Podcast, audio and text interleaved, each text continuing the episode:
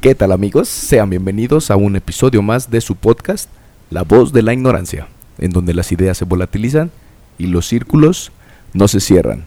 La voz de la salud, no ignorantes, güey. Vamos a hablar de sabiondos. cosas que sabemos. Sí, güey. Mínimo, tal vez no somos no tan ignorantes tanto, en esas cosas. En esta ocasión tenemos de invitados, eh, ya lo habíamos este, ventaneado que nos había prometido la, la colaboración juntos. Sí, hasta que por fin Está se con nos nosotros hizo. el, el licenciado osteópata. ¿Está bien así Doctor, dicho? güey? doctor. Doctor osteópata. Ok, pues. Maestro osteópata. maestro. Maestro osteópata. Maestro, no A ver, güey, por favor, dinos cómo. Bueno. Pues, Presente, Singe. Este, yo soy maestro. Tienes una maestría, güey, eres maestro. Sí, no, pues, bueno. Yo soy licenciado en fisioterapia. Tengo una maestría en osteopatía. Y estoy por terminar la parte del doctorado en osteopatía. Nomás me falta la titulación del doctorado de osteopatía. Ya lo prácticamente hiciste todo el, el Toda la curso, teoría el- ya está. La teoría, la teoría, ajá, exactamente. La teoría, pero pues bueno. la Con el doctor Yoshiaki Ortiz. Un aplauso, por favor. Bravo, bravo, bravo, bravo, bravo, bravo. Este, y también, yo no sabía que iba a venir también este, la doctora Patti. Hola. Qué gusto también. Somos este, ya conocidos de, de años todos Sí, desde hace nosotros. mucho tiempo. Este, la doctora Patricia Olea. Ortodontopediatra. Perdón, Carla perdón. Olea Carla Olea, perdón. El tiempo pasa. Pati para los compas. Ok, Carla Olea. Este, tú eres odonto, orto, odonto pediatra. Ortodontopediatra. Qué bueno que sí nos conoces, güey. Ajá. De años. Pues es que no, no, no, no, con este, no. no Los conozco en la con fiesta eso. nada más. No convivo con eso mucho, güey.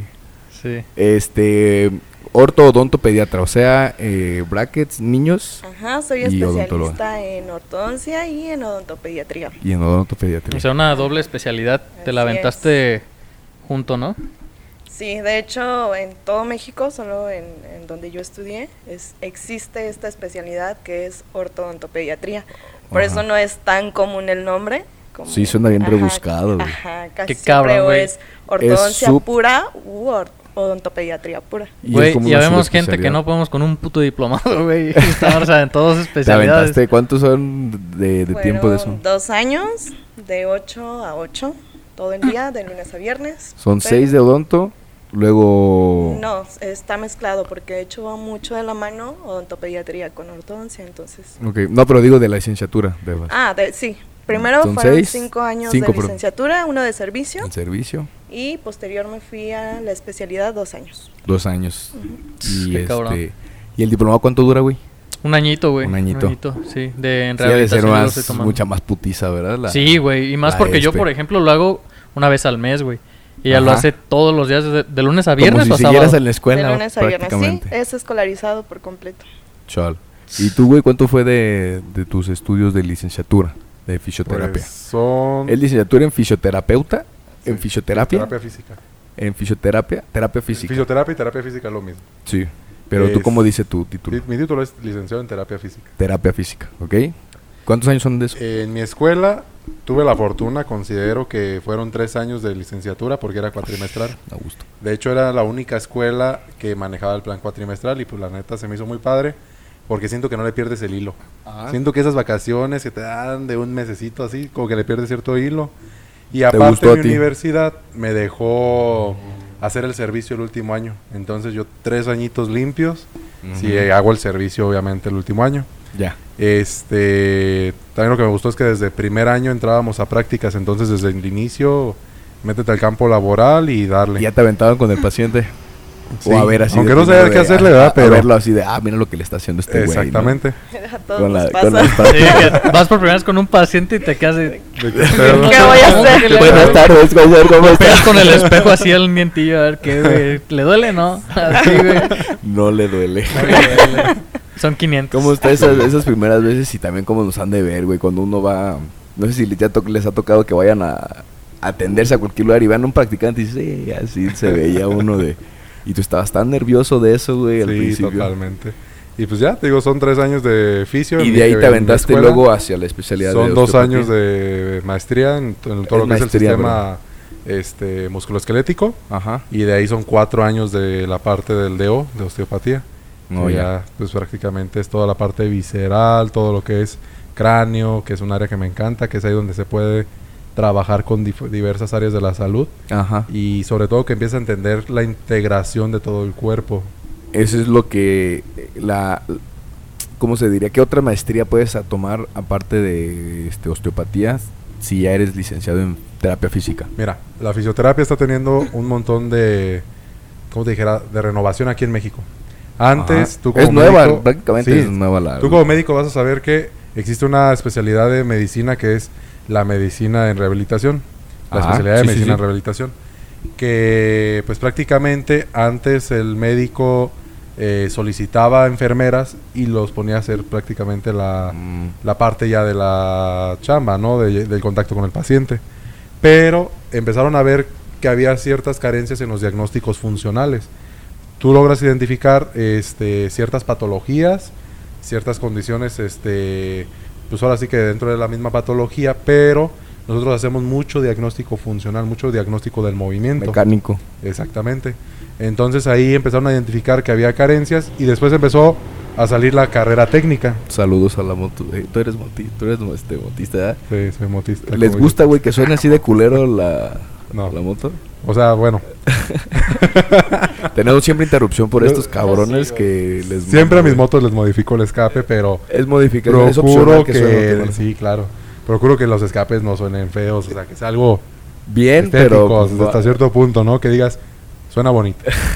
no que suene como no escandaloso. Sí, y- no que suene como una licuadora. Toda la puta perra cuadra, güey. Para hacer caballitos a gusto, güey. Tenías que salir. Un saludo para Me todos. acabo de, De de accidental. partir mi Tuviste madre. ya tu... y te aplicaste tus conocimientos para la rehabilitación, amigo. En efecto, sería lo Que peor fue un que- accidente muy muy cabrón, ¿verdad? Sí, fue un accidente Pues, nah, fuerte. O sea, mira. Ya desviándonos a otra cuestión. Ahorita Pero, volvemos, a ver, ahorita ahorita volvemos, hablemos, güey. Primero cuéntanos eso, porque sí está reciente también. Sí, pues prácticamente siete meses. Entonces, yo iba. Pues ya estaba dominando echarme caballitos y. Ibas echando caballitos. Niños, no me hagan pues caballitos, güey. Pinche gente. Loca. Tú ibas en caballito iba en caballito y... y en eso se me atraviesa un repartidor. De rapi. Yo sentí que de verdad me iba a zampar con él. O sea, te soy sincero, en ese momento ya no supe si a lo mejor sí tenía el espacio suficiente Ajá. para alcanzar a bajar la moto con tranquilidad o no. Pero pues en ese momento, la verdad, te paniqueas, ¿no? Y ya lo que hice fue bajar la moto muy rápido. Y ya cuando la moto quiso to- tocar el suelo de nuevo, como que no agarró adherencia la llanta de adelante. Y en ese Sí. momento fue cuando salí disparado. Entonces, pues... Una disculpa a todos los que Hijo me de están escuchando. Con razón escucha yo, bueno, bueno, bueno, aquí le estoy, mueve, mueve. ¿En qué, ¿En qué nos quedamos? Que no Este, sentiste adherencia. Te partiste No, de hecho se, se empezó a perder poquito más desde que se atravesó la moto. Ya lo voy girando nuevo. otra vez. Eh, Por favor, no repita eso, güey, porque si no se, no se entendió. Ibas echando una un caballito. Iba echando un caballito, se, me atraviesa una moto y pues prácticamente yo en ese momento intento este, bajar la moto. Eh, bajé demasiado rápido la motocicleta y la llanta de adelante perdió adherencia. No, pues sal- salgo disparado y yo me acuerdo que di unas cuantas vueltas. Se, se volcó la moto y tú saliste Ajá. enfrente. Yo recuerdo que di unas cuantas vueltas y ya en eso me levanto, pues dije ya, ¿qué, qué onda? ¿Qué pasó? Y me levanto, dije, ah, estoy bien. Voy, veo la moto tirada. No siento mis manos. Veo la moto tirada, voy por ella. Y en el momento en el que quiero levantarla, sentí un golpezote acá en el hombro. Y dije, La levanta y un pedazo de clavícula güey, abajo de la moto. dije, ya valió madre. Dije, no, esto ya no estuvo. Ya te, hay te trozaste toda la clavícula. Sí, pues la partí en tres. Es triple fractura. de Yo me imagino lo aparatoso que debe haber sido porque el tamaño de las motos que tú tienes, güey, aparte de tu tamaño, temblado en las ver un güey que se parte así su madre, güey, y luego enfrente de un No, hospital, espérate, no lo que mames. sigue es lo más bonito, güey. Pero ya me le- levanto, intento levantar la moto, pues no puedo. Y en ese momento digo, no, traigo fractura, me palpo y sentí, sí, luego, no, dije, crépito. no. Dije, esto está fracturado. Y ya me ayuda la gente y me acerco a un puesto de una señora, de verdad, señora, si está viendo esto. Ayúdame, señor. Muchas gracias. Sí lo ve, sí lo ve. ok, Sí, de seguro. Si, si es Duropan, sí lo ve. a huevo.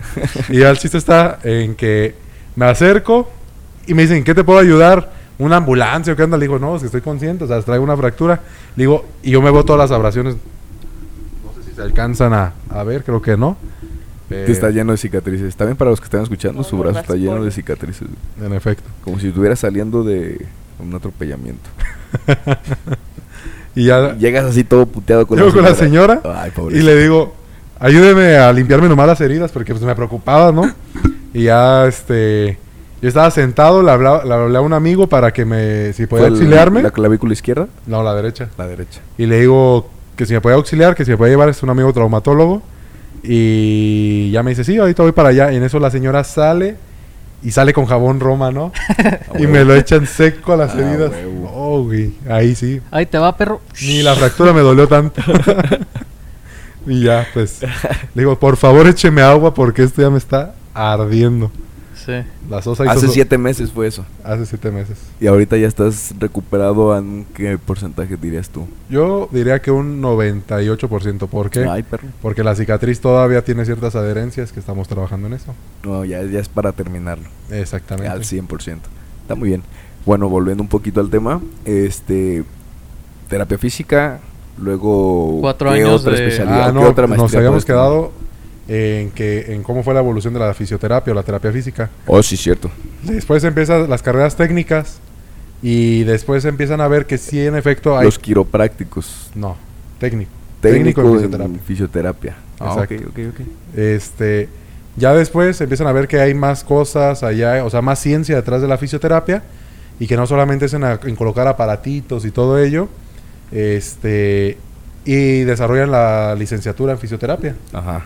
Entonces, este, pues prácticamente la, la especialidad de, de médico rehabilitador se queda como mucho en la parte diagnóstica patológica, Ok. como por ejemplo, pues enfermedades neurológicas, este, se- si se necesita alguna electromiografía, Musculares. exactamente, Ajá. ya es, es lo que ellos se, se desembocan Y más, ya ¿no? tú te vas a la parte de tratamiento. Y a la parte de valoración el mo- del movimiento.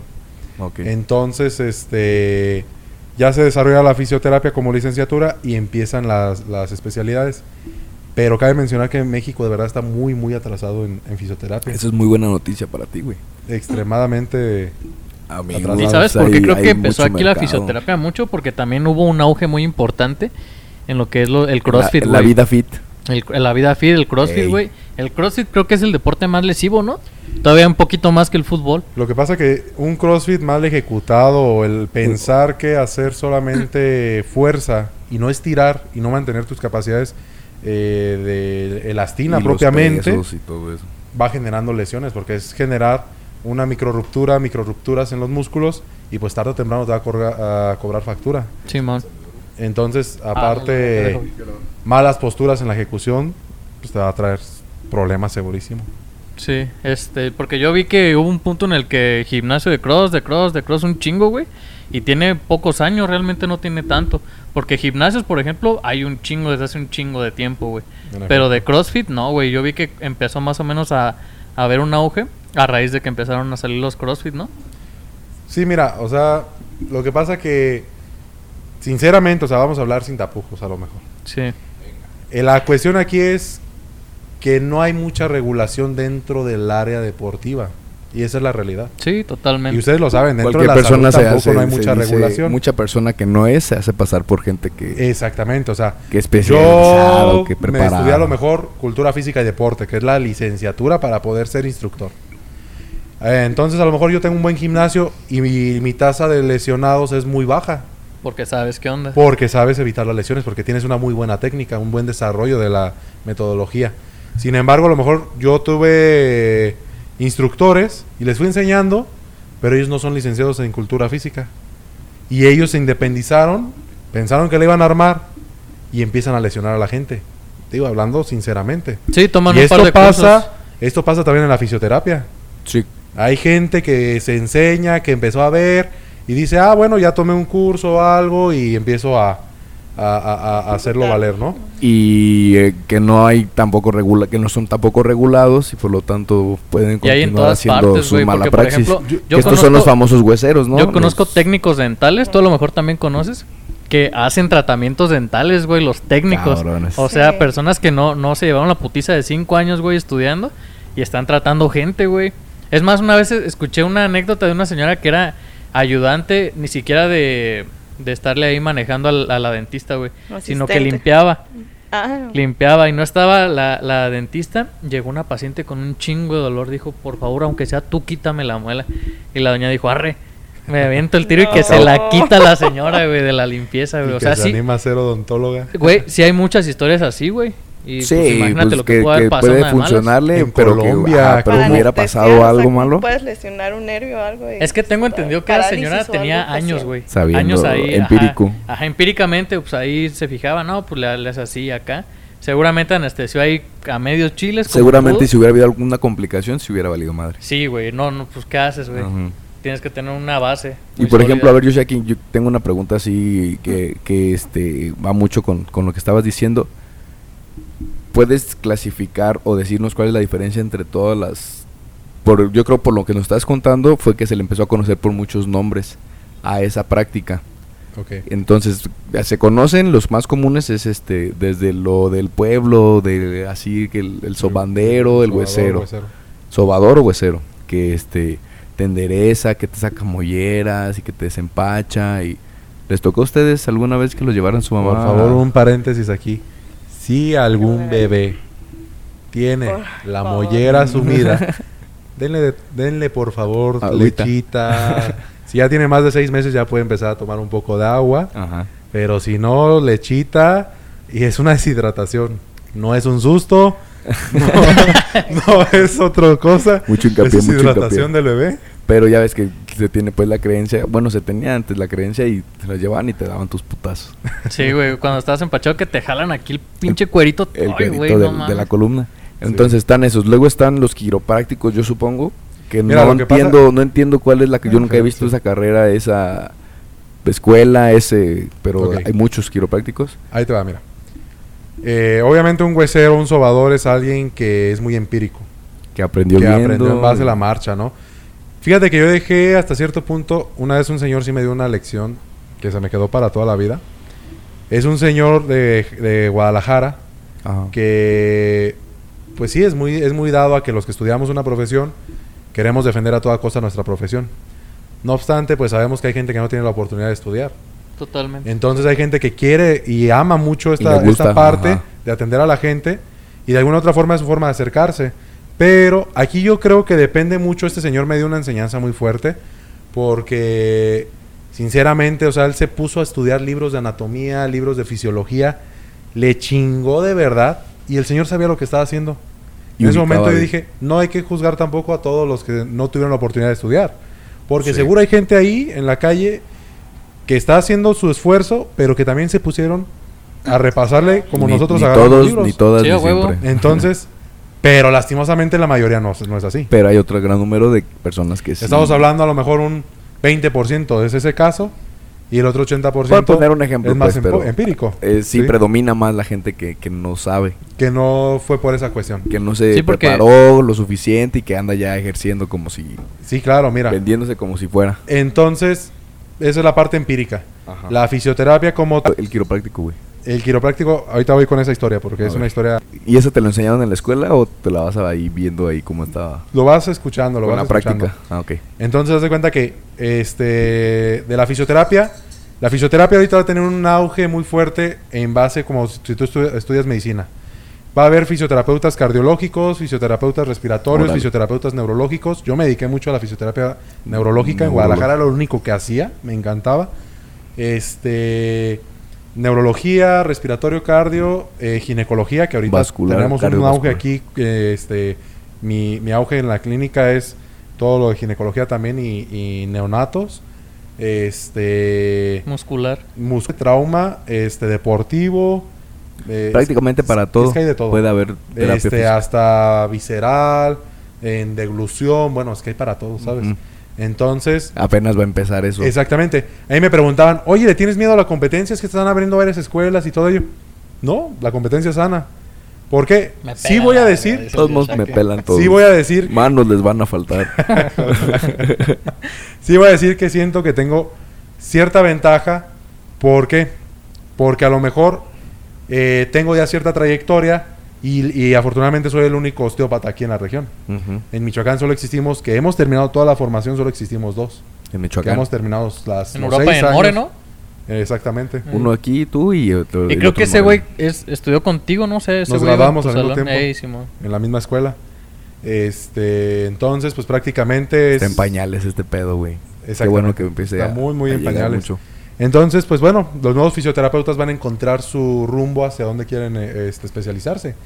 Va a ser como, yo me quedé en médico este, general Ajá. y quienes quieran tomar diplomados, quienes quieran especializarse, quienes quieran, bueno, ya va La a haber misma- un montón el de mismo cosas. rollo va a el ser. mismo rollo que las demás carreras, que las demás profesiones. Y, de la pero, pero ustedes para hacer la, la maestría o la especialidad es este cubriendo el pago, ¿no? O sea, es, es este privado también. No es de que examen federal, No, y ahorita- competencia. Ahorita, y- de hecho, pues cuando yo estudié aquí en Michoacán, si yo hubiera entrado, hubiera sido la primera generación de la Universidad de Morelia, por no decir nombres. De la universidad que está privada en Morelia y... De una universidad privada en Morelia. Ustedes saben quiénes son. y es el mismo caso con Edonto, ¿verdad? Para la especialidad. Tienes que cubrirla tú el 100% de Sí, los gastos. De hecho, sí. O sea, sí hay escuelas que están ligadas a federales. federales. Ajá.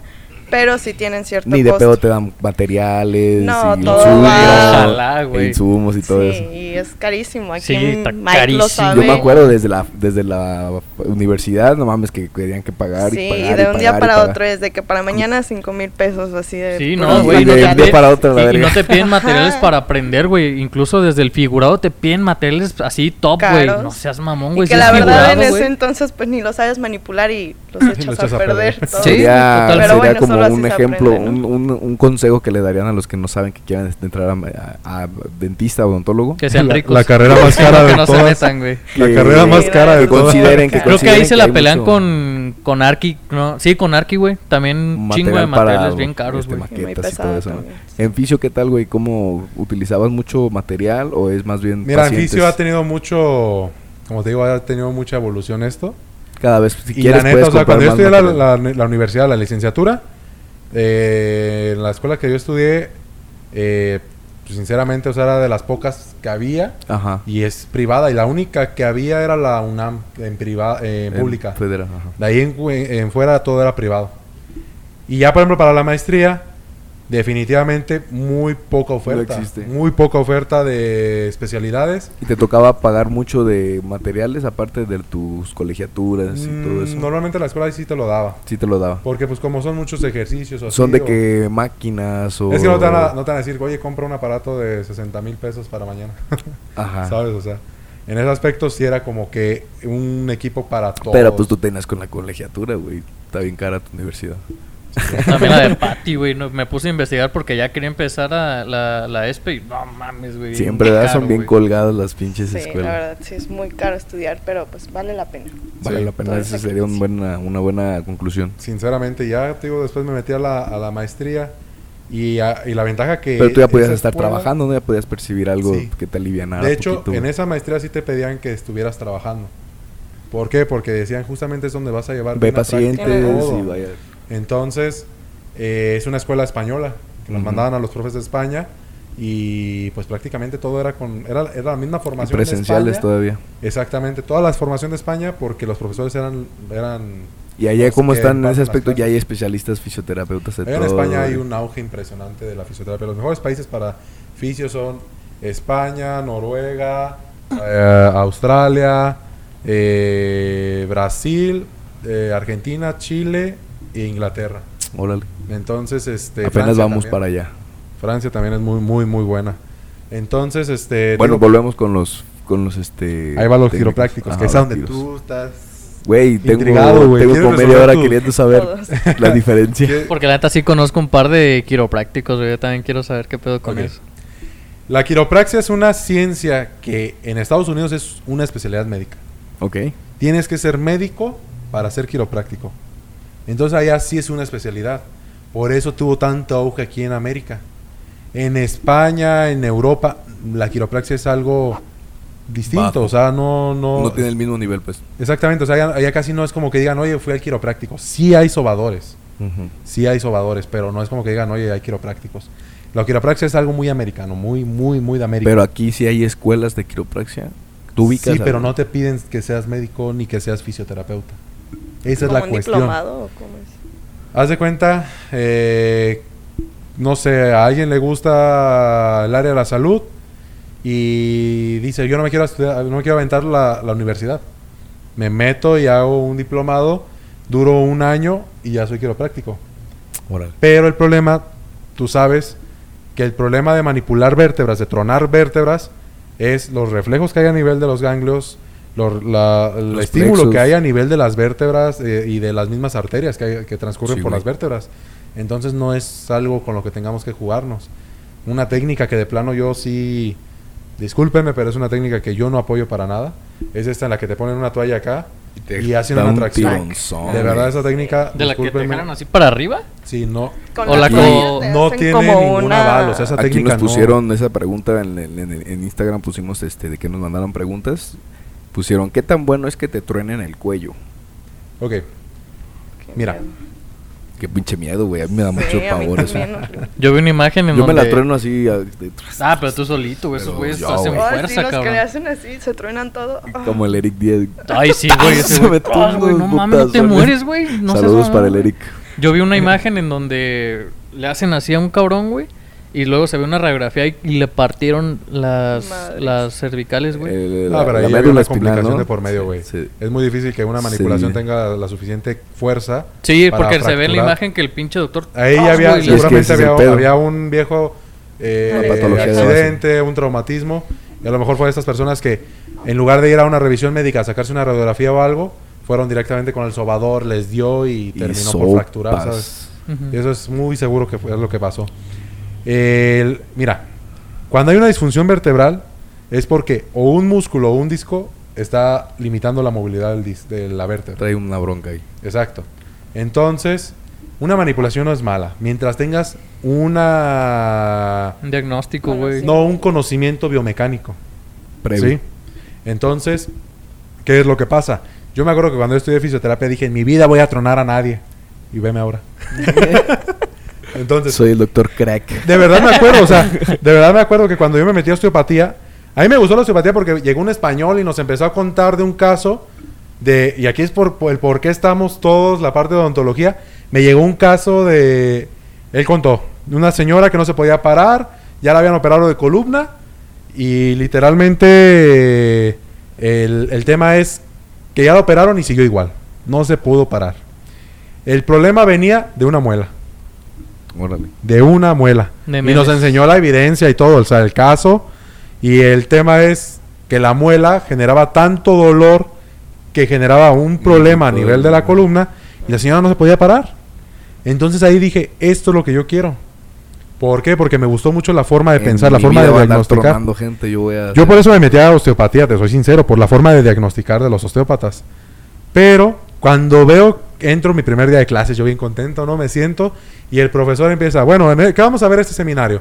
Trost para esto. Y el trost es el significado este, de un crépito, de una, de una tronada. de la tronada. Y yo me quedé en Cross. la madre en Cross. trost. Trost. Me transformé en lo que juré destruir a la Exactamente. Trost cervical, tu puta madre. Sí, güey. Entonces, de hecho, la- la- los- el primer seminario es eh, manipulaciones de columna dorsal, lumbar y pélvica. Ajá. Y yo así de, ¿en qué me metí, güey? Lo que no quería, justo aquí estoy, ¿no? Entonces el profe se empieza, empieza, güey, me acuerdo, llenó el pizarrón y yo así de, güey, no le voy a entender ni madres. O sea, Ajá. todo lo que había visto en la universidad, así de, güey, no... Todo lo diferente. o sea, esto, es- esto es, es distinto, ¿no? Me van a... Nada que ah, ver. esto ya fue en la maestría. Ajá.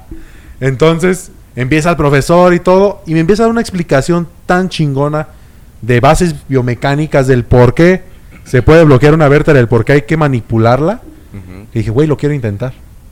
Y lo empecé a, a entender, a entender, y de verdad te das cuenta que no se ocupa un estímulo fuerte. Voy a ver si puedo hacerme una automanipulación. A ver. A ver, vamos aquí.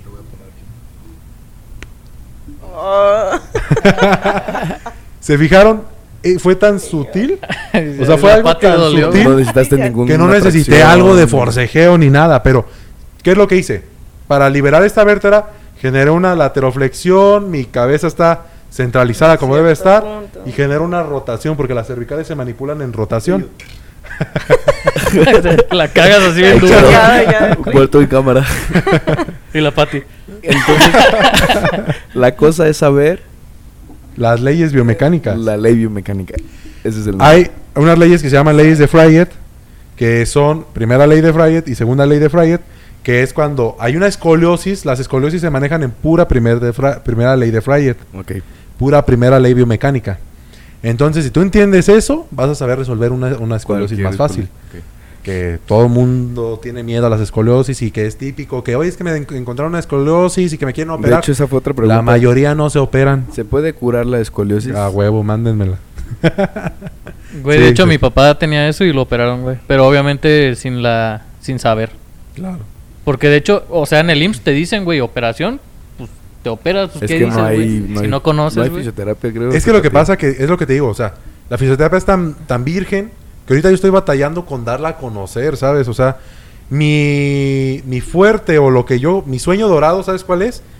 Que a mí me den a los bebés recién nacidos y valorarles el cráneo. Saber que los huesitos del cráneo están Bien acomodado. Bien Manipular acomodados. todas las suturas. porque el parto es un traumatismo, o sea, por eso es la famosa mollera que se llaman fontanelas, ¿sí? Para que ya no digo- sigan diciendo mollera, se llaman fontanelas. Las fontanelas son, es un espacio que queda entre los huesitos del cráneo. De hecho, tenemos varias fontanelas.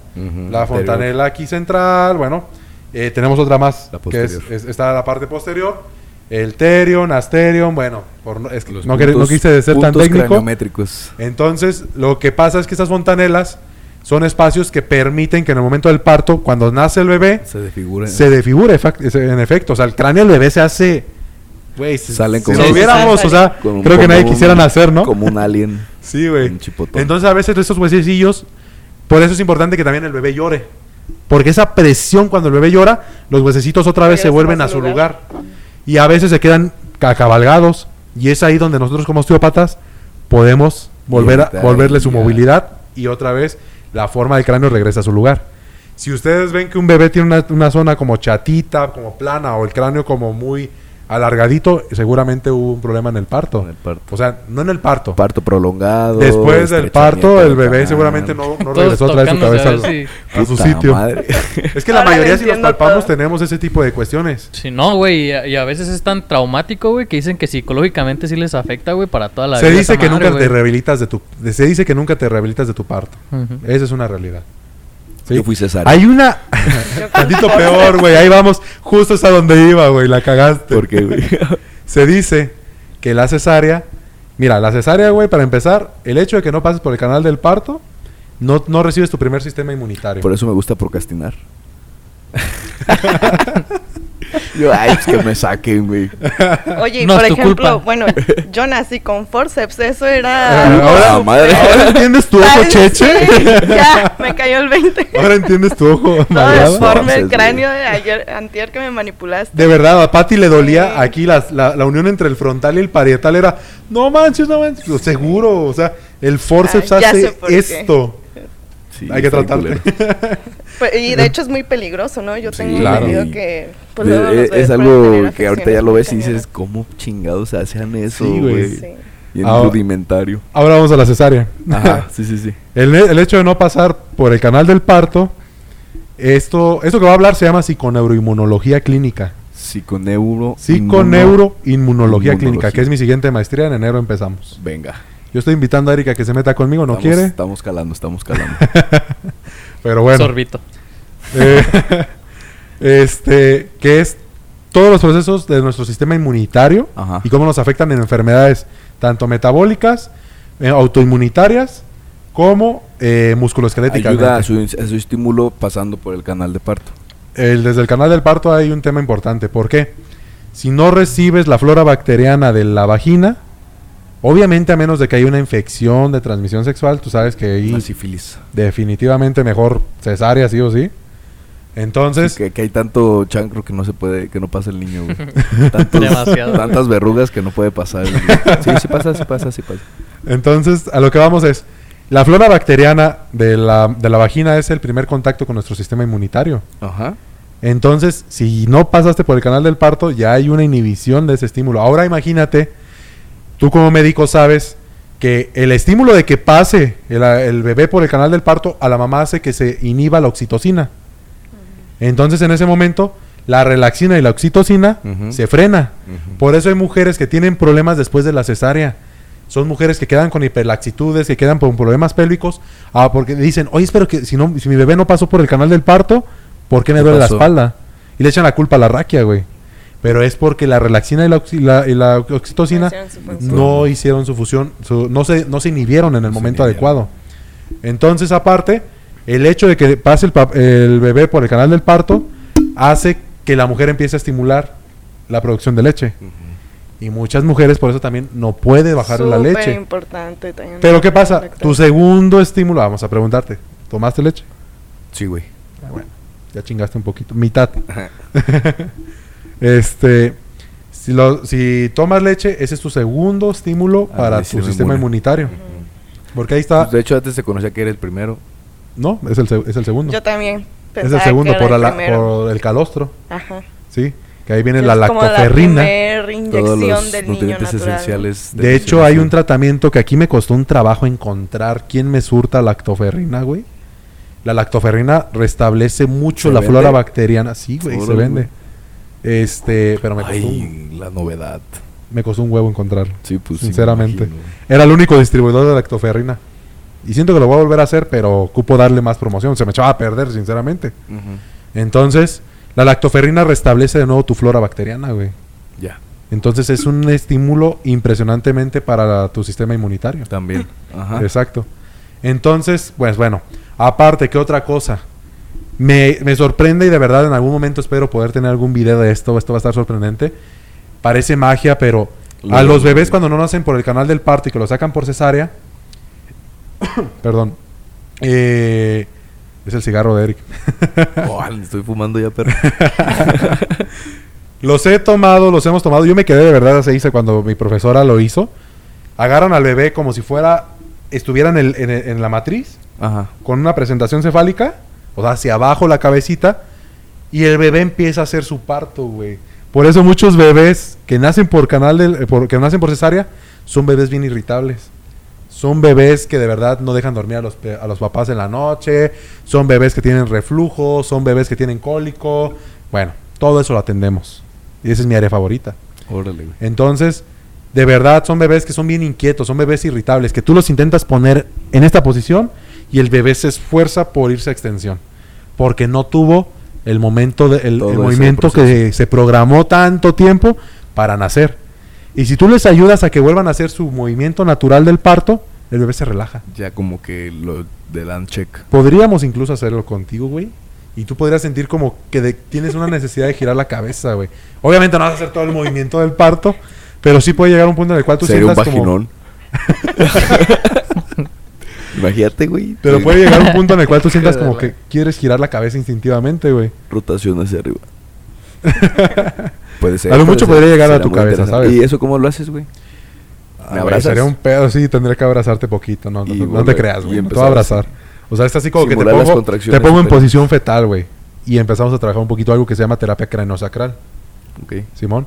Pero en los bebés es muy notorio porque el bebé empieza a hacer el movimiento de parto, güey. Entonces, Yo creo que ya viendo eso es como de, ah, no mames, sí es cierto. Entonces, sí, todo-. Pero pareciera como si yo lo estuviera moviendo, ¿no?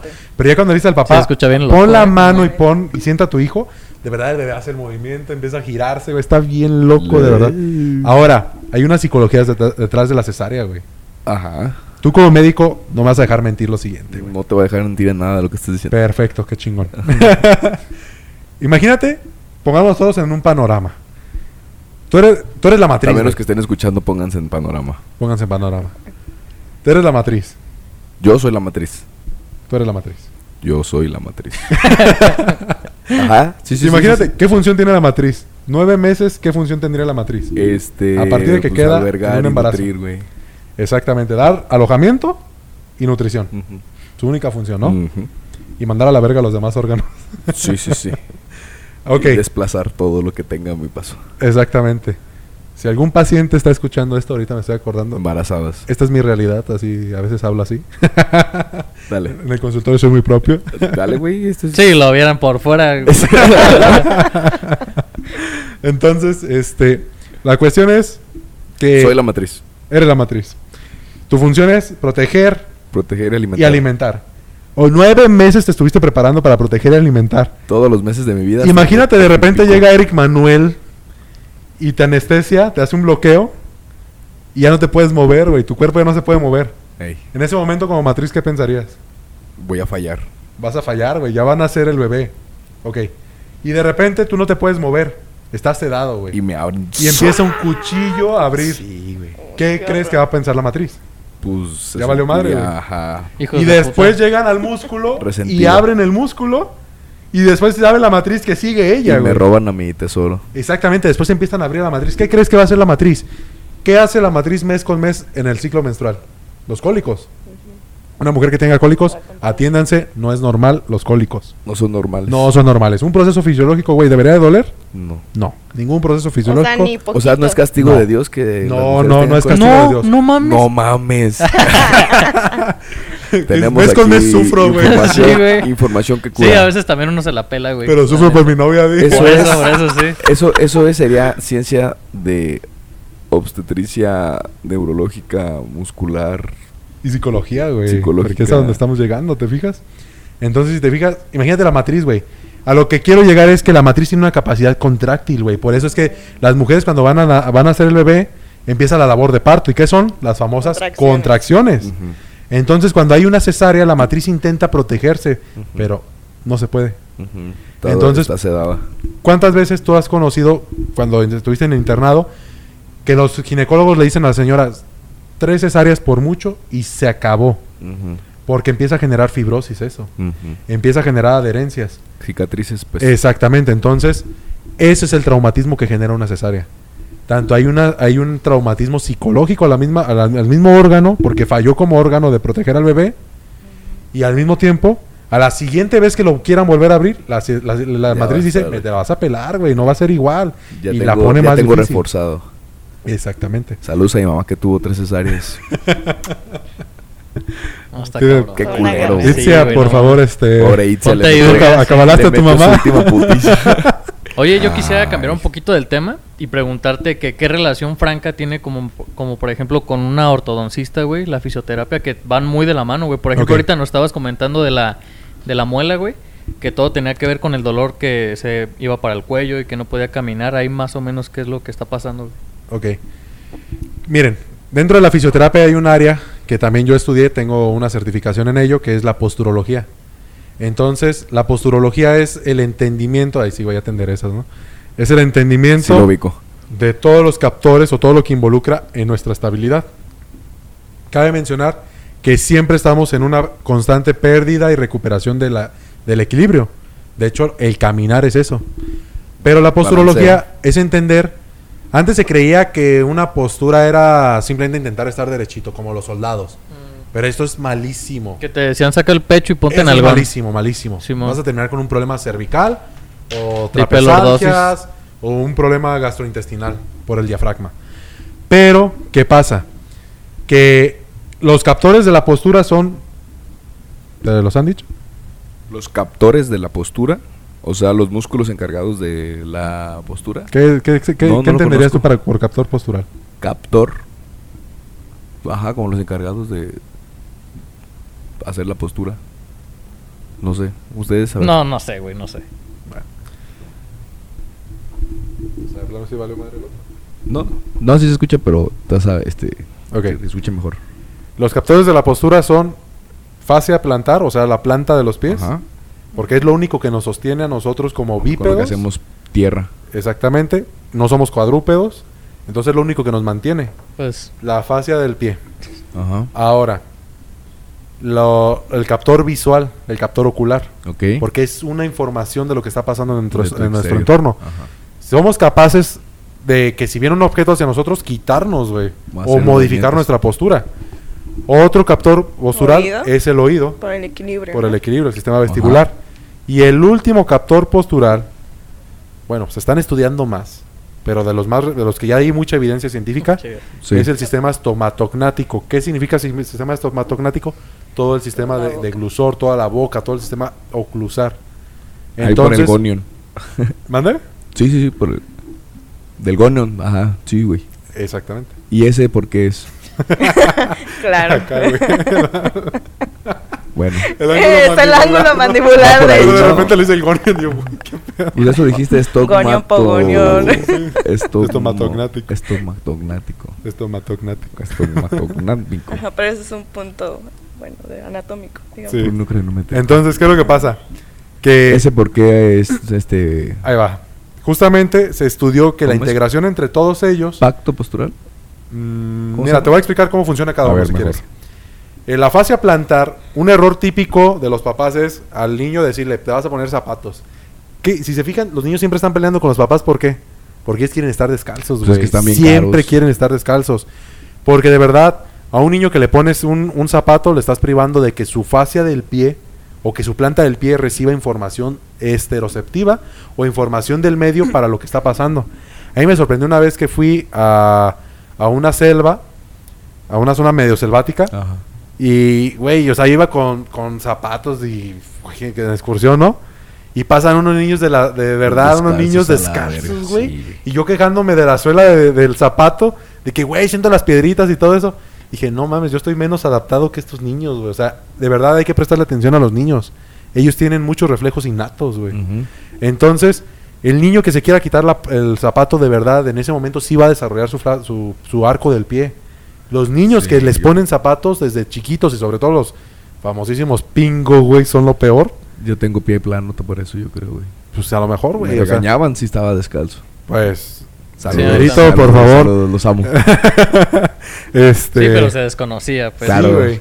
Entonces, este, ¿qué es lo que pasa? Que estás, estás inhibiendo que el, el pie sea capaz de adaptarse a todo terreno, güey. Si tú te quedas sin los, con los ojos cerrados, güey, vas, el famoso jueguito de la gallinita ciega, güey. A los niños hay que ponerles a hacer ese juego, güey. De verdad les viene muy bien.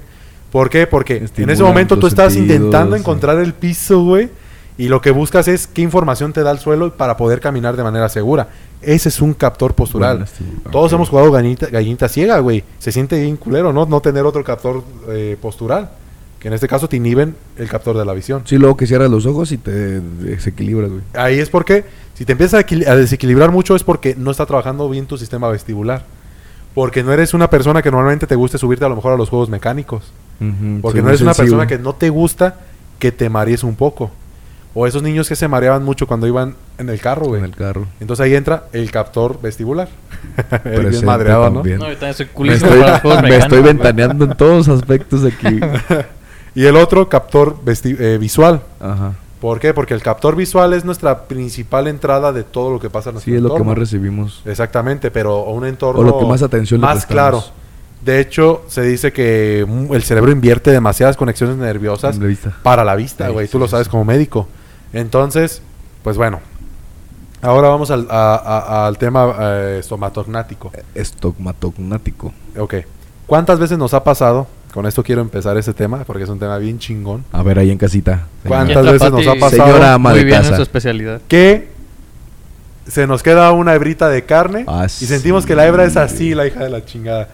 Nos la quitamos y vemos y decimos, no la mames, santa lata me estás dando. Sí, sí, sí, sí. Pero ¿qué pasa? Que eso es gracias a un ligamento que se llama ligamento periodontal, el güey. periodontal. El ligamento periodontal es el ligamento más sensible del cuerpo, güey. No hay otro. Ok. No hay otro. Entonces, el ligamento periodontal está interconectándose todos los, todos los dientes. Y ese ligamento periodontal va a dar información al cerebro. Va a dar una información introceptiva y esteroceptiva. Entonces, también se conecta con el ligamento temporomandibular. Ajá. Si yo, si todos pueden hacer lo siguiente. Pongamos Temporomandibular, entiéndase como temporal, el hueso de los laterales el del cráneo desde el oído hacia la mandíbula. y mandíbula. Ahora, todos podemos hacer lo siguiente. Pongámonos derechitos, A ver, ahí en casita. de preferencia parados. Inclinamos un poquito el cuerpo hacia adelante. Y en ese momento presten atención a su mandíbula y la mandíbula tiende a irse hacia adelante, Se tiende descansa, a güey. protuir. Y ahora hagan esto Se y la mandíbula atrás. tiende a irse hacia posterior. Sienten cómo pesa la mandíbula sobre su Es hueso, correcto. su hueso temporal. Si yo hago esto, Estén igual ustedes, ¿eh? Como este cóndilo baja, queda Se suelto y este está contactando. ¿A qué voy con esto? La mandíbula es un hueso flotante. Ajá. Como un hueso flotante, le informa al cerebro en qué posición está la cabeza. Oh, sí, cierto. Entonces es un captor de la postura, güey. Oh. Ahora imagínate si tienes un problema de ortodoncia, si tienes un problema oclusal, ahí entra la rehabilitación eh, odontológica. Oh, que- sí, bebé. que es lo que está haciendo Paco. y toda la ortodoncia, güey. Entonces ese es ahí donde los fisios debemos de trabajar en conjunto con ellos. Para llevar todo el proceso de mejor manera. Exactamente. Eso Sí, lo porque- ven ustedes en cuestión de fisioterapia, rehabilitación. Pues fíjate que estudiando? cuando llegó Pati ahí al, al cónsul a trabajar, me empezó a explicar unas cosas que dije, verga, güey, no mames, pues un chingo de cosas que yo no sabía, güey, porque pues va muy encaminado a una rama, güey, que es totalmente ajena a mí, güey. También pero sí- medicina, o sea, todo eso de que nos platicaban ahorita del, de la cesárea, de... Sí, de hecho- Que el instinto del, del órgano como tal va a ser, sino que nos más, más bien es de que se va a hacer porque así se va a preservar la vida. Y esa es nuestra función. Ya todo lo demás, que hoy quieras o no se puede arreglar, tal vez tenga sus consecuencias que antes se ignoraban demasiado. pues Pero, todavía ajá, no nos ignoramos veíamos como muchas tal. cosas. Por ejemplo, toda la gente piensa que los dentistas solamente nos enfocamos en los dientes, ¿no? En resinas, en, en rehabilitar o que si tienes una caries, quitarla y taparla, ¿no? Es Sí. casi O sacar lo que nos muelas, ven. güey, nos Ajá, o sacar muelas, ¿no? Pero no, esto va mucho más atrás. Por ejemplo, yo con la ontopediatría, Ajá. bueno, es ontopediatría, que también va encaminado con la ortopedia maxilar. ¿Qué hago en la ortopedia maxilar? Aquí hago un redirigimiento de los huesos. Lo que nos decía hace rato Yoshiaki. eh, existen suturas que pues cuando son pequeños no están completamente cerradas y nosotros las pone- podemos manipular. Sobre todo el maxilar superior, ¿no? Ajá, que, es la muy, sutura muy- palatina, que mm, todavía no está completamente cerrada. Ajá, y nosotros podemos estimular para que crezca de cierta manera. Ya. Eh, tenemos pues lo que es el maxilar y la mandíbula. Que si nosotros deja, si vemos que un niño, no sé, tiene una sonrisa, por ejemplo, gingival, que es una sonrisa gingival Que que, muestra muchos dientes, mucha la encía, ajá. Nosotros podemos detener este proceso óseo, ¿no? Con la con la ortopedia. Eso es meramente el maxilar entonces el que trae Ajá, ahí pero también podemos empezar nosotros con ciertos aparatos donde podemos hacer o estimular el crecimiento mandibular que en lugar a veces se va hacia abajo y hacia atrás, por ejemplo, eso es una, no es una formación adecuada, siempre tiene que crecer hacia arriba y hacia adelante. Ok. Entonces, también todo esto puede ir desde una postura. Es algo que a lo mejor no, no sabemos, ¿no? Hasta uno a veces como odontólogo general, es como que, ¿qué tiene que ver todo esto, no? Eh, Ajá, que si estás tú con una postura jorobada, Ajá, tu por mandíbula va a ejemplo, colgar hacia adelante un también. niño que no respira bien, él va a hacer las fascias adenoideas, las conocemos, creo aquí, que es cuando no respiras, empiezas a tener una mala postura, Uf. te encorvas, tu Órale. nariz se vuelve respingada, Yo la ¿por qué? Por lo mismo, la porque posición necesita de- de, permeabilidad, este, de recuperación. respirar, ajá. El niño presenta ojeras, la boquita siempre está abierta y ahí es donde comienzan las malformaciones en sí.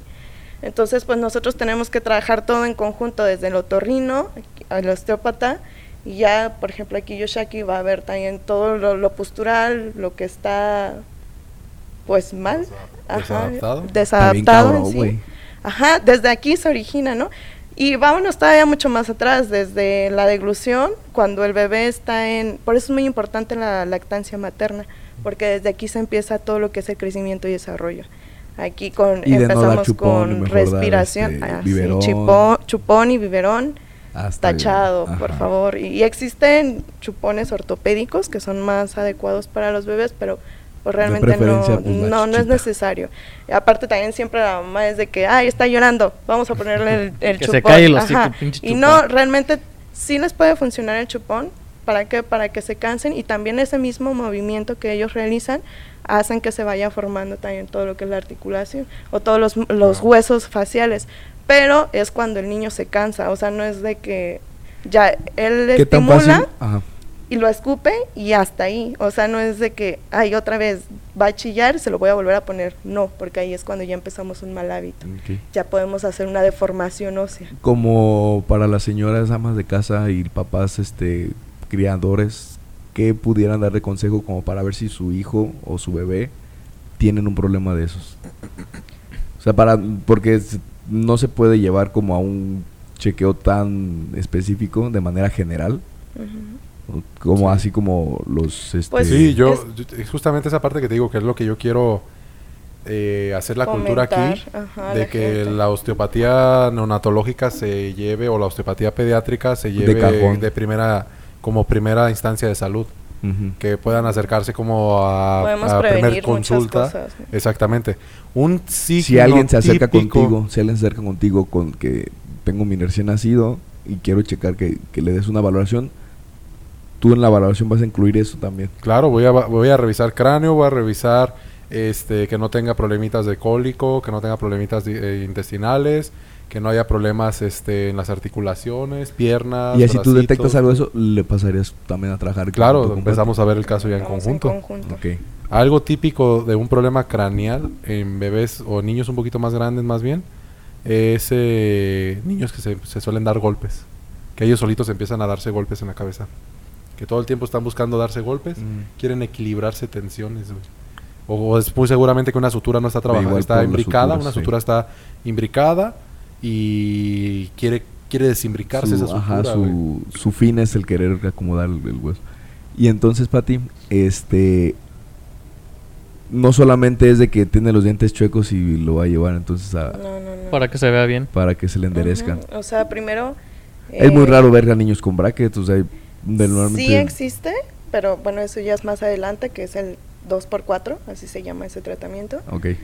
Pero pues sí, primero es interceptar, ese es el objetivo. Eh, con aparatos ortopédicos, este, podemos estimular el huesito que se está quedando. Y Sí. pues lo que les mencionaba, ¿no? Que a veces el niño no es un, un- no respira bien, es un respirador oral. Y Ajá. en esta parte nos vamos, este, vamos haciendo alteraciones en nuestro cuerpo. Regresamos a lo de la postura. Eh, en esta parte es cuando ya se empiezan a encorvar. Ay, eh, dicen y postura todo y- empieza desde... Sí, me O sea, también yo me acuerdo que me decían mucho en la especialidad, así desde, desde que el niño entra, tú puedes tienes irlo viendo, ¿no? Ajá, de cómo camina, cómo viene, Cómo respira. este, en sus, eh, ajá, todas sus características faciales, podemos encontrar muchas cosas, ¿no? Desde que entra tú dices, ok, este niño no respira bien, Va por viene acá. ojeroso, viene con la boquita abierta, está reseca, este, y ya, ¿no? Desde ahí ya detectas el primer foco y Ajá. dices, bueno, voy a empezar Vamos con- por aquí primero. ajá, ahí, un paréntesis, lo mencionábamos el otro día con, con Patti La doctora Carla Olea. Especialista. Este, especialista. la subespecialista Carla Olea.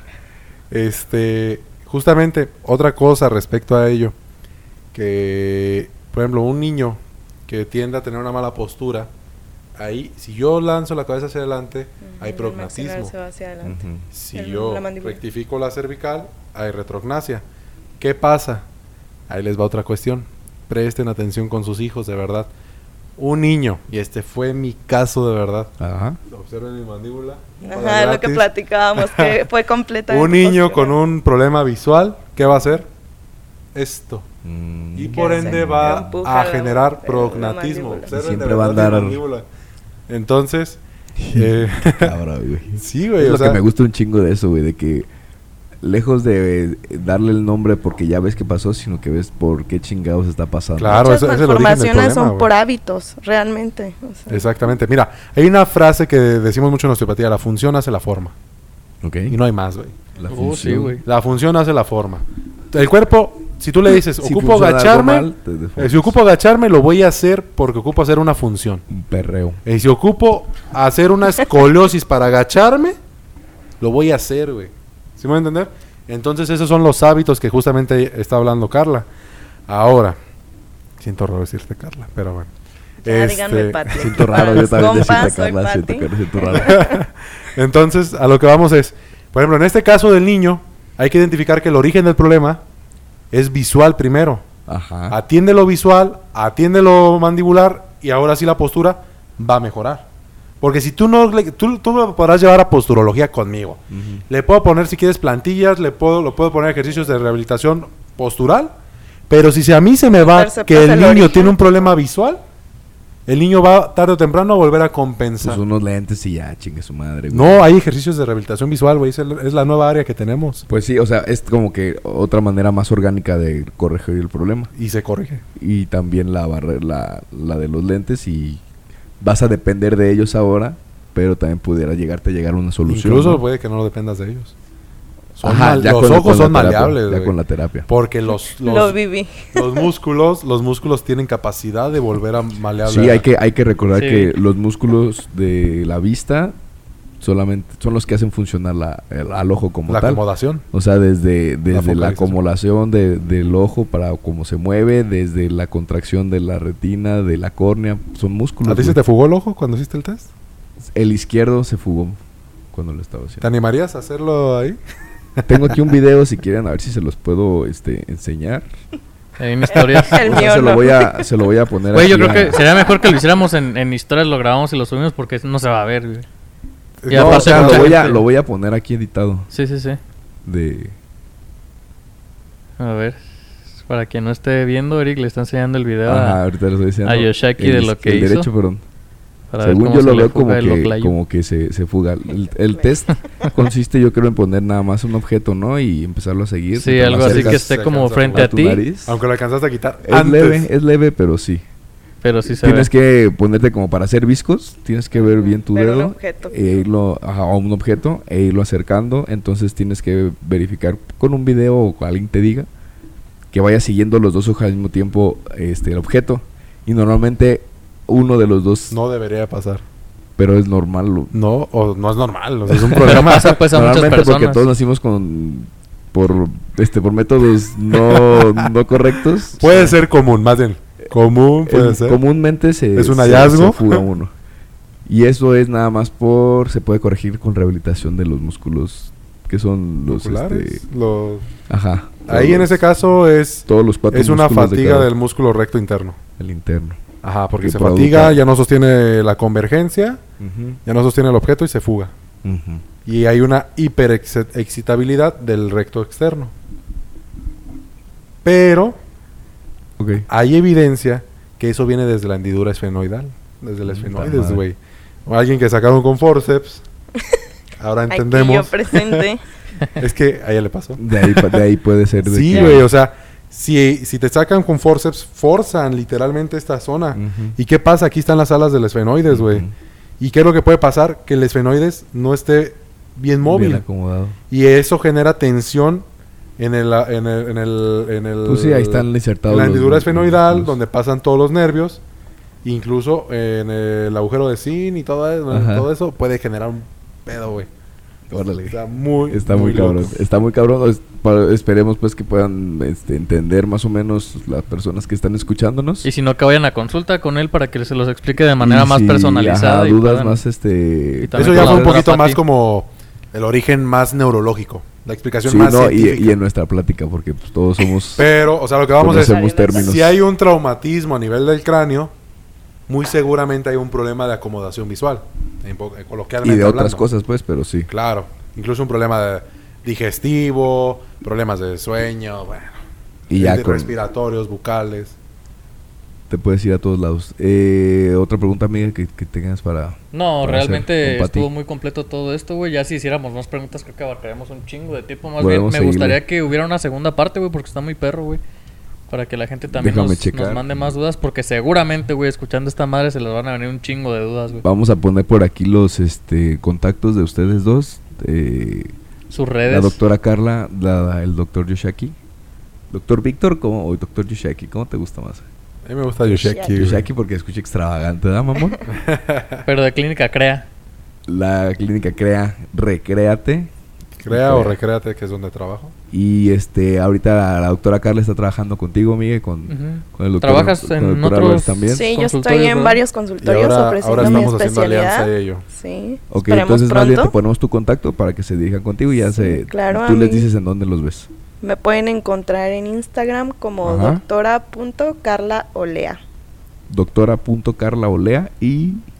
El Instagram es Recréate Rehabilitación. Pero es con H intermedia, ¿no? R-E-H guion medio.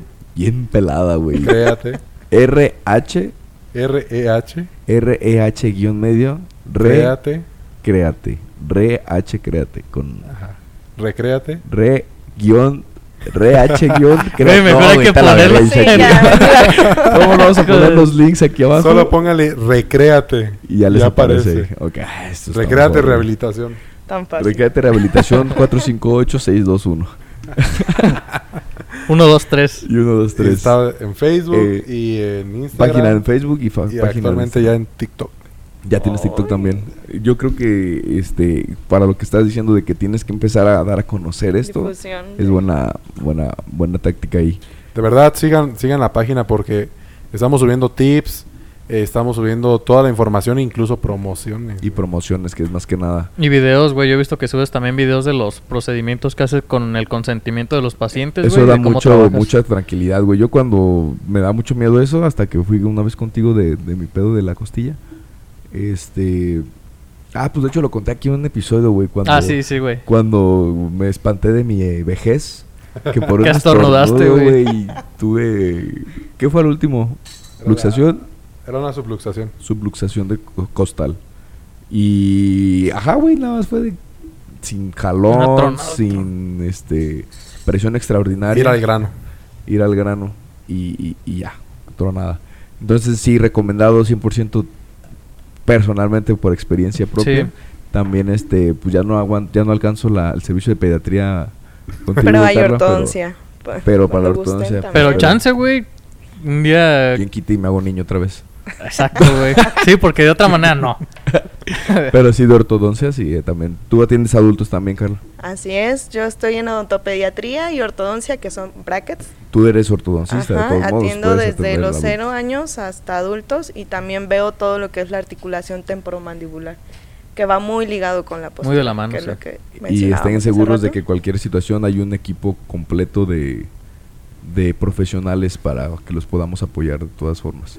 También está por ahí apoyando esta Ana, que, que también ya es conocida aquí en el programa. Ana, quiero- tengo, tengo pendiente una También plática con que- ella. por- Lo que pasa que en la clínica Recréate se está trabajando un área nueva. Es que hay tantas cosas de verdad que hemos innovado tanto, tanto Sí, ya sí, la, sí. la- la fisio y la osteopatía. Eh, en la clínica Recréate tiene, es una clínica especializada para las mujeres, para rehabilitación de para mujeres. rehabilitación de mujeres. Entonces ahí se rehabilita todo lo que es el suelo pélvico, sexualidad. desde eh, embarazo hasta desde embarazo hasta el posparto. Eh, lastimosamente mujeres que han tenido Postnatal. secuelas de abuso sexual, que nadie lo trata, güey. Este... abortos. Ah, sí, seguramente De genera, genera, todo. genera problemas. Y eh, eh, ahora sí que la dismenorrea, que es el dolor eh, en el ciclo menstrual, los cólicos. Este... no es normal tener cólicos. no, si no tienes normal. cólicos, puedes ir con Yoshaki y... ¿Se los quitas? Mejoran impresionantemente y en muchos casos, de verdad, el 80% se quitan. Porque hay un factor metabólico, güey, también hay que entenderlo. Y otro factor psicológico. Por eso es que ahora me voy a meter a la otra maestría. Para ahora sí tratar de llegar a ese 100% Ah, pinche de pacientes. güey. güey. Vete a la verga. Qué gusto. Me acuerdo desde la prepa, güey, eras bien ñoño. Ay, Qué chido, Si eras güey. una verga, eso, güey, me da, eso me da, eso me da tranquilidad Desde la sec- de, de desde- atenderme contigo. No, güey, pues yo te conozco desde siempre, Desde güey. Iba a decir desde secundaria, ah, no, desde primera. Ah, no, desde verga, neta, güey. Es que íbamos con Paco desde el kinder. Desde el kinder, váyanse a la verga. Ahí No nos, nos- no nos nos limpiábamos los mocos los No dos, nos dejaban salir al recreo juntos. Eh, Esa estaría buena platicarla en otro episodio. Yo ni me acuerdo un mucho de desvergue, eso, güey. No nos dejaban salir juntos, güey. Era con otro cabrón, güey. Eran tres partes. Nos dejaban encerrados este güey y yo y salía el otro güey. Luego yo un rato y luego Porque yo este güey. Los plano otros ahí recluidos, ¿Eran dinamita? Sí, güey, no mames. Qué chido, güey. Pues bueno, en todos modos, este, déjanos, dejamos aquí todos los contactos para los que estén interesados. Y pues los esperamos en el siguiente episodio, amigos. Están totalmente invitados. De todos modos, pues nos, nos la pasamos saliendo nosotros para cotorrear nuestros gajes de oficio. Entonces, pues darse por acá. Si alguien tiene alguna pregunta que la pueda mandar, de todos modos, o contactarse directamente con ellos. Y pues nada, algo que quieran agregar. Síganos ya, este. No, pues nada, que siempre hay que pues Lávense darle más importancia a la, a la salud en general, o sea, porque todo está ligado. O Sí, sea, de claro. alguna cosa se en- desencadena otra y pero siempre como que minimizamos, ¿no? De En- que, ajá, de que, ah, se va a quitar, o es Sí, normal, ajá, o ya llegan al consultorio cuando ya de plano están muy mal. o ya bien jodidos. Ajá, que ya no podemos a- este, ayudarlos de una mejor manera, ¿no? Que ya tenemos que ser más extremistas en el en tratamiento. el tratamiento. Y pues no, no se trata de eso, ¿no? Sino Qué mejor que prevenirlo o Exacto. corregirlo antes de tiempo. Miguel, ¿qué tal el episodio? Muy chingón, güey. Y más porque ya tenía mucho tiempo que quería que este que güey queríamos viniera, platicar pero... con este güey. Y, hasta y- y ahorita qué se bueno que te nos- incluiste tú, Pati. No, pues gracias por Que la te invitación. invitaron. Yo no, yo no tenía conocimiento, pero qué, No qué mejor, güey. No sabía, no sabía de, de esta relación que hay de, de la especialidad Sí. con la con la maestría. Y no me, y me quedé ahí, güey, que con Ana, Sí. justamente con lo de la clínica de la mujer, en lo de la sexualidad, tenemos pendiente una plática. ya van a abarcar también el área este de sexual, sexolo- sexología, psicológica. con todo ello, con toda la rehabilitación del suelo pélvico, porque dentro de la clínica ya hacemos hipopresivos y los hipopresivos potencian el orgasmo, güey. Machín. Machín. Ay, Machín. Diosito. Ay, Diosito santo. Son unas clases, ¿no? Me voy a poner nervioso para cuando lo conozca, no sé qué pedo. este, muchas gracias a todas las personas que estén escuchándonos y viéndonos hasta este momento. Dejen sus preguntas, sus comentarios aquí abajo en, en el video y o escríbanos para los que estén escuchándonos. Eh, ¿Será todo? ¿Ya verdad? Sí. Listo. Recuerden, ignorantes, abran sus mentes. Bye.